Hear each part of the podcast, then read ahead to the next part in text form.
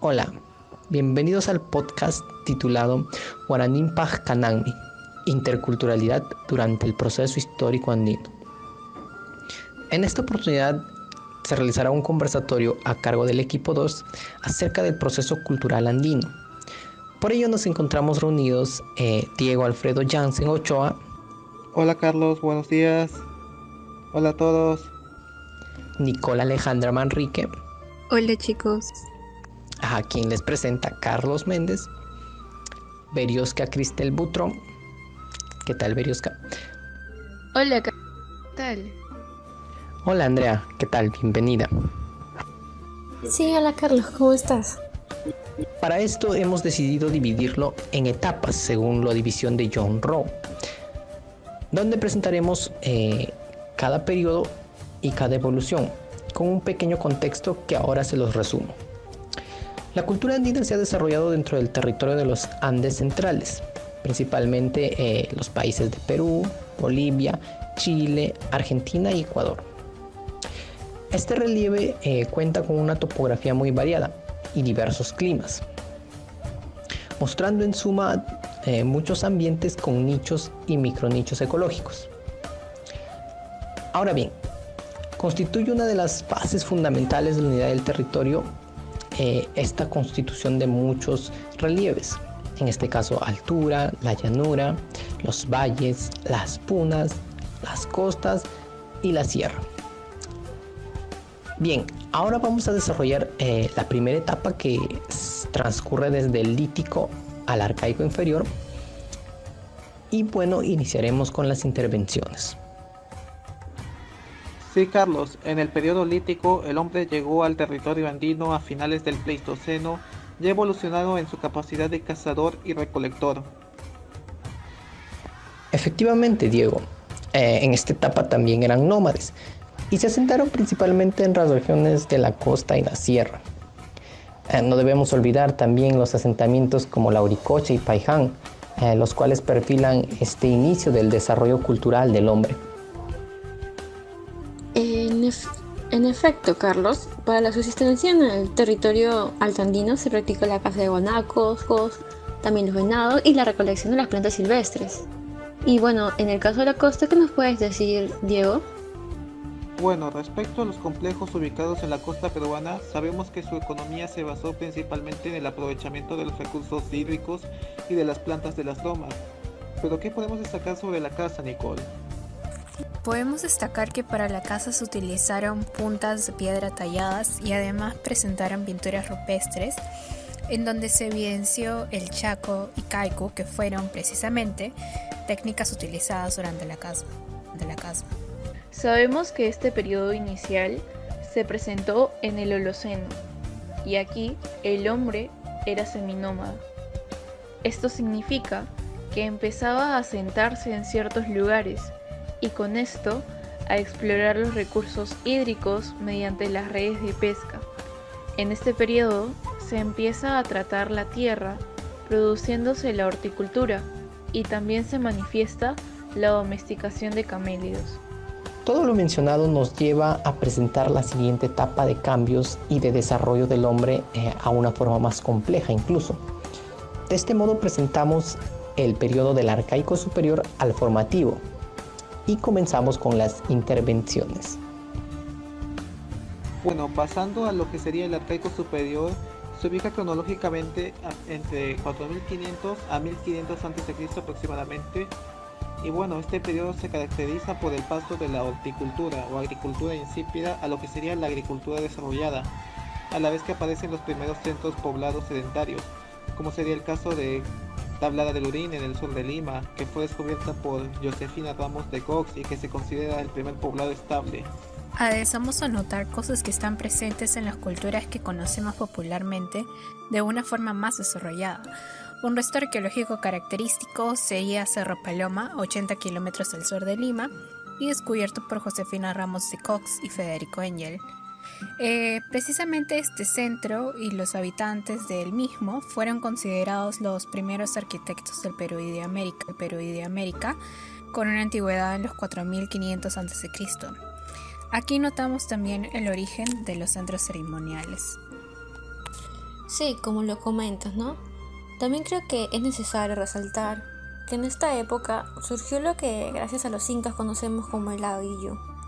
Y lo que precisamente es necesario e interesante, ¿no? Uno cree que el Ayu es algo que surge en este periodo del incanato, porque mayormente se relaciona con ello, o por lo menos con culturas muy cercanas. Pero en realidad el concepto de grupos familiares que conviven en una sociedad surge en este periodo. Pero bien, Nicole, si nos has mencionado el origen de los centros ceremoniales, ¿cuál podemos ver que son los más resaltantes actualmente? Bueno, en realidad, uno de los centros religiosos más destacados es Huaca Prieta en la Libertad. Este se ubicaría aproximadamente en los 2500 a.C. y es descubierta por Junius Beard. Destaca la artesanía, donde se encuentran los primeros descubrimientos precerámicos, como los conocidos mates pirograbados. Pero lo más resaltante son los textiles de algodón trabajados con la técnica del entrelazado, y estos con la presencia de motivos de cóndor. Sí, eh, claro. Otro resto importante que debemos destacar también sería Chuquitanca o Paraíso, que se encuentra al norte de Lima y se considera la primera arquitectura monumental y religiosa de la costa. En el religioso ritual, la gargada de Ancash presenta rastros de estas. Y finalmente, si de escultura se habla, tenemos el caso de Kotosh, Huánuco del 2200 a.C. y descubierto por Seichi Izumi, donde se halló la primera escultura de América, las manos cruzadas, las cuales dan nombre al templo de donde se encontró. Donde se encontró. Texas importante para el final. Caral.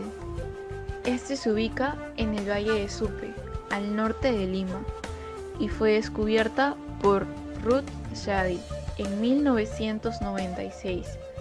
Actualmente es considerada la ciudad más antigua de América, posiblemente una prueba definitiva de que la civilización no surgió por la guerra, ya que no se ha encontrado ningún indicio de presencia bélica en la zona.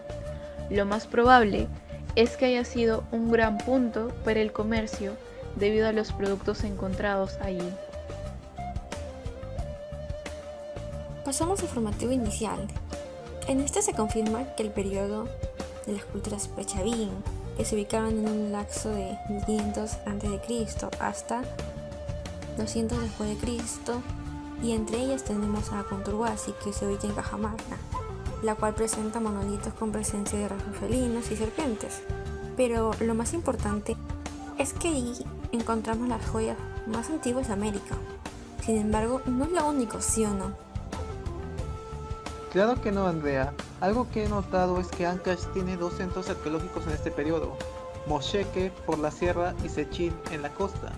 El primero es un templo de terrazas escalonadas, mientras que el otro es un templo con monolitos grabados con motivos de guerra y sacrificios. Del mismo modo, Kupisnike, entre Lambayeque y Viruno, este, este centro, también presenta pues estos rasgos que más adelante formarían parte de Chavín, como lo serían por ejemplo su estilo iconográfico en este caso. Bien, ahora daremos paso a la siguiente etapa de cambios, para ello, mi compañera Nicole lo explicará. Te doy el pase, Nicole. Gracias a etapa, algunos autores le quitan la base teórica a términos como formativos para convertirlos en un recipiente temporal definido por la aparición de la cerámica.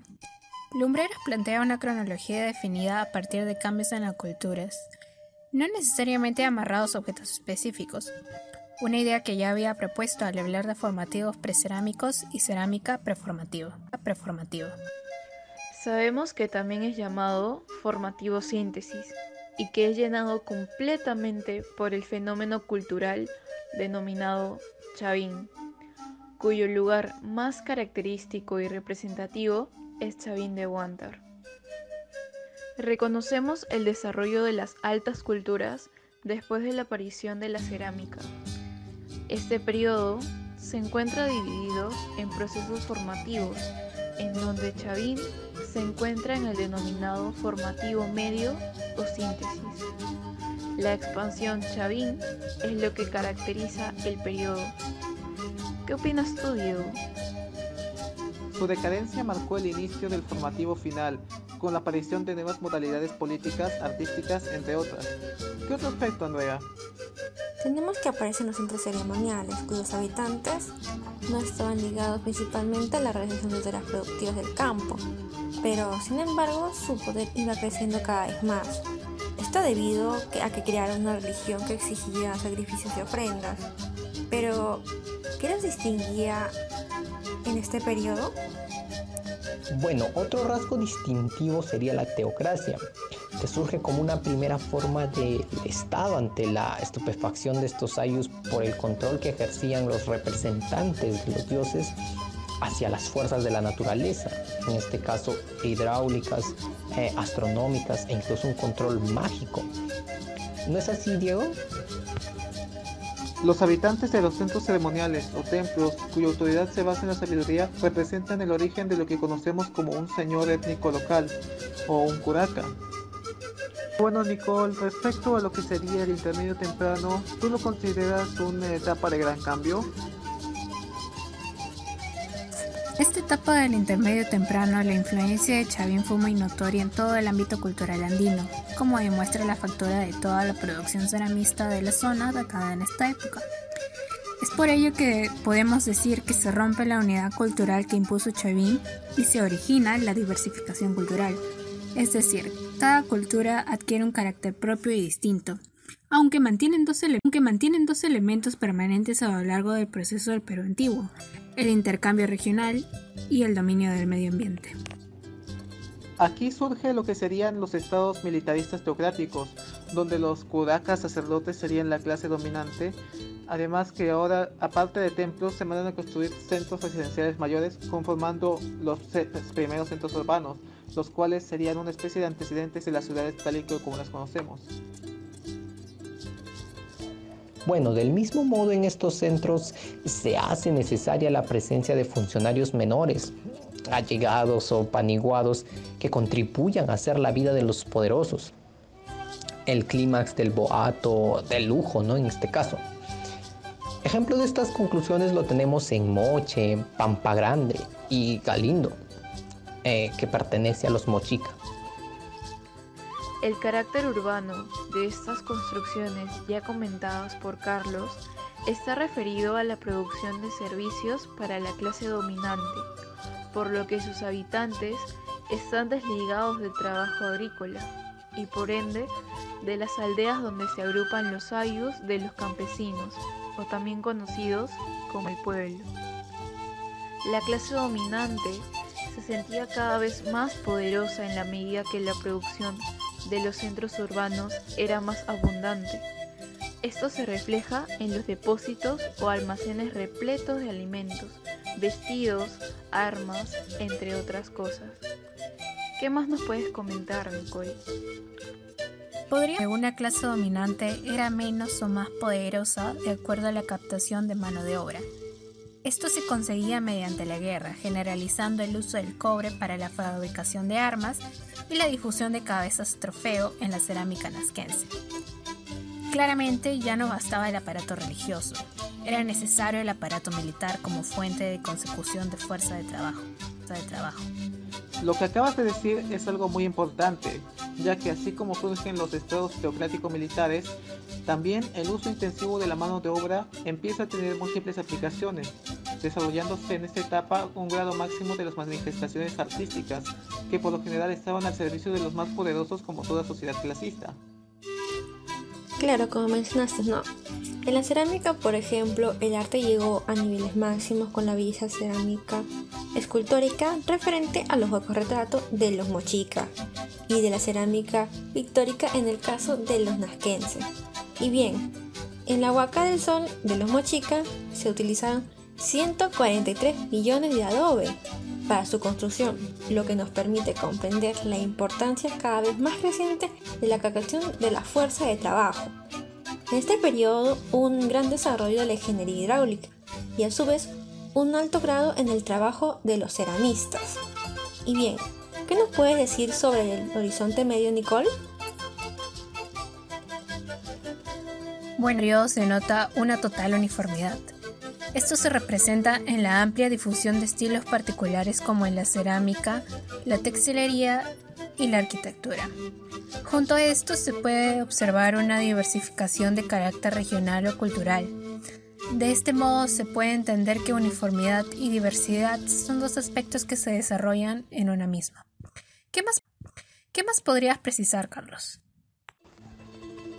Bueno, podría precisar la perspectiva de Anthony Giddens, quien establece un conjunto de agentes, entre los cuales están grupos étnicos, unidades poblacionales más pequeñas o individuales, quienes conforman esta estructura social del horizonte medio, mientras el conjunto estructural se orienta hacia las acciones de los agentes.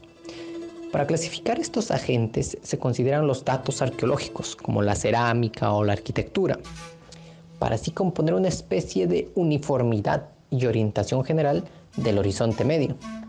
¿Qué podrías agregar, Andrea? Claro, en este modelo no se puede discutir un cambio sociopolítico, ya que en esta etapa abarcó un lapso de tiempo entre 600 a 1000 después de Cristo. Por su gran amplitud de duración es natural pensar de que hubo cambios, hubo variaciones y eso hay que tenerlo claro. Pero también de este modo no podemos generalizar las características de esta etapa, por lo cual recurrimos y hacemos necesario la cronología de la cerámica Wari. La condición de la cerámica en este periodo presenta una variedad de estilos, lo que hace pensar si esta diversidad se constituye por la presencia de los mitimaes o por el intercambio. De esta forma generalizada, podemos tratar a Wari como una entidad dinámica y no estática. Sin embargo, no podemos obviar las semejanzas con el formativo como periodo de uniformidad, aunque en ambos se puede establecer una homogeneidad junto a un carácter regional. ¿No es así, Diego? También se debe verificar la unión de las tres regiones geográficas, costa, sierra y selva, en un primer proyecto de integración andina y síntesis cultural, lo que configuró gracias a un Estado poderoso y bien organizado y bien organizado como lo sería Wari. ¿Tú qué opinas, Beriosca? Bueno, existió un abismo entre gobernantes y gobernados, y aunque no se podrá eliminar a lo largo de todo el proceso cultural andino, en este periodo se disminuye, lo cual propiciaría este tipo de organización. En este tendríamos que mencionar que en la constitución de este Estado organizado se puede observar la influencia del entorno en el hombre andino, ya que los pueblos de la zona de la cultura tiahuanaco, producto de un fuerte cambio climático, migraron hacia el norte, por lo que ahora es Ayacucho semejante al pueblo Nazca que se asentó en la misma región por la expansión del desierto y los subaicos. Nicole, asimismo podríamos decir que indudablemente se influyó una fuerte diferenciación social con respecto a la acumulación de riqueza. Ciertos pueblos andinos constituían de una organización de aldeas e incluso Tiahuanaco trató de organizar un estado. Solamente se desarrolló en Guari este proceso de integración como producto de esta constitución de cultura e idiosincrasia del hombre andino. ¿Qué más podríamos decir en este periodo? Aquí se constituye una expansión del medio geográfico. Asimismo, se vio una convergencia de la producción andina, los colores de las culturas y la religión representando principalmente al dios de las varas como una consecuencia de la religión en la cosmovisión andina. Se puede observar un uso de la reciprocidad andina, lo que nos permite al uso de la mita que se refleja en todo el proceso de las culturas andinas, con lo que se sostendría esta integración donde claramente se perfiló la cultura wari. Aquí se constituye una expansión del medio geográfico. Asimismo, se vio una convergencia de la producción andina, los colores de las culturas y la religión, representando principalmente al dios de las varas como una consecuencia de la religión en la cosmovisión andina. Se puede observar un uso de la reciprocidad andina, lo que nos permite al uso de la mita que se refleja en todo el proceso de las culturas andinas, con lo que se sostendría esta integración donde claramente se perfiló la cultura wari.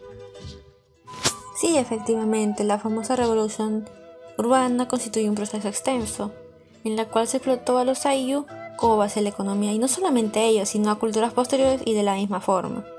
Se heredó la capacidad agricultora, como los elementos de los camellones, a su misma forma, la producción de bienes y el intercambio comercial, o también conocido como el trueque.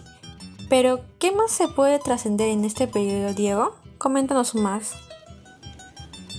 Otra trascendencia de este periodo, Andrea, es la utilización de los quipus, que se encuentran de manera sorprendente en Caral y que constituye un tránsito de los conocimientos matemáticos y científicos del hombre andino. Podemos pasar a lo que sería el horizonte tardío, que tiene más que explicarnos sobre el desarrollo andino. ¿Qué tienes que decirnos sobre este periodo? Horizonte tardío, una de las etapas más cortas del proceso cultural andino, comprendió, según Luis Lumbreras, desde 1430 hasta 1532. Destaca en este periodo la formación del imperio del Tahuantinsuyo, un pueblo en un, en un, espacio de tiempo menor a 200 años logró establecer un vasto imperio. ¿Es así, Carlos? Bueno, de hecho, a partir del siglo XVI, el Estado centralizado inca asimiló desde el Cusco grandes territorios en cuatro direcciones, los conocidos ya suyos, desde los pastos por el norte a los picunches por el sur y la Amazonía por el este propiamente, estando sus límites de expansión definidos en estas direcciones e incluso al oeste por el Océano Pacífico. ¿Qué más se podría agregar, Andrea? Sí, sobre la expansión del imperio inca no se frenó exactamente por fuerzas políticas, sino que tiene una base económica. En efecto, por el norte se establece el límite de poblados y aldeas dispersas de agricultores simples. En el caso de la Amazonía es una región inmersa con un bajo promedio de población, principalmente por lo agreste de su territorio, ¿no? Y en esta se dedica a la tala debido a la abundancia de los bosques, lo cual implicó un cierto nomadismo. Mientras tanto, en el sur de nuestro territorio tenemos la agricultura incipiente, alternada con un grupo de recolectores. Diego, ¿qué más nos puedes comentar sobre el incanato? Bueno, respecto a esto tenemos que decir que en definitiva los límites del imperio incaico se centraron en función de la inexistencia de grupos con una agricultura bien desarrollada y en consecuencia con una estructura económica y un sistema productivo ambicionados desde el Cusco.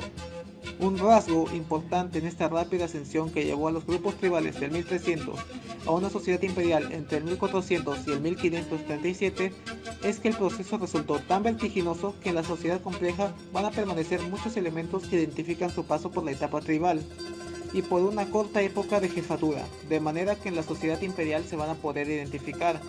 ¿Qué nos puedes decir sobre esto, Carlos? Bueno, Diego, el fin de este imperio se ve marcado por la conquista e invasión española, que logró ser satisfactoria debido a los conflictos internos concernientes a quien ocuparía el poderoso imperio romano. Imperio que terminó en, en manos españolas y con ello se denota el inicio de un proceso de asimilación de una nueva cultura, un proceso de sincretismo cultural. En la actualidad contamos con una identidad que comprende una vasta cantidad de influencias de diversas culturas. Em, ¿Qué otro aspecto podríamos destacar, Berioska? Bueno, Carlos, debemos reconocer la necesidad de identificar al Perú como un país pluricultural.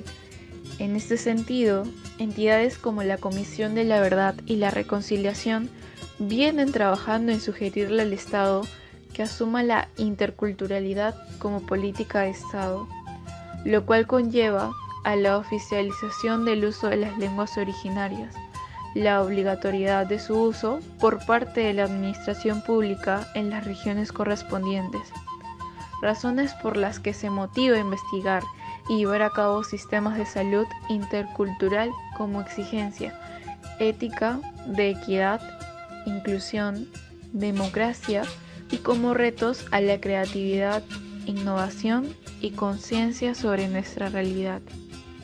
¿Algo para cerrar, Nicole? Finalmente, todo esto tendrá un espacio excepcional de expresión dentro de una opción pedagógica dialogante y respetuosa de las diferencias culturales. Una apuesta ética por un mundo construido sobre la base del respeto a la dignidad del otro, donde las relaciones sociales sean realmente solidarias y nos comprometan a todos en una construcción social donde se contribuye con la humanidad a partir de la, a partir de la sabiduría ancestral que desde siglos atrás atesoraron estos pueblos. Se valore soporte para la construcción de una humanidad más plena y solidaria. La otra cara de la interculturalidad es lógica y éticamente la inclusión.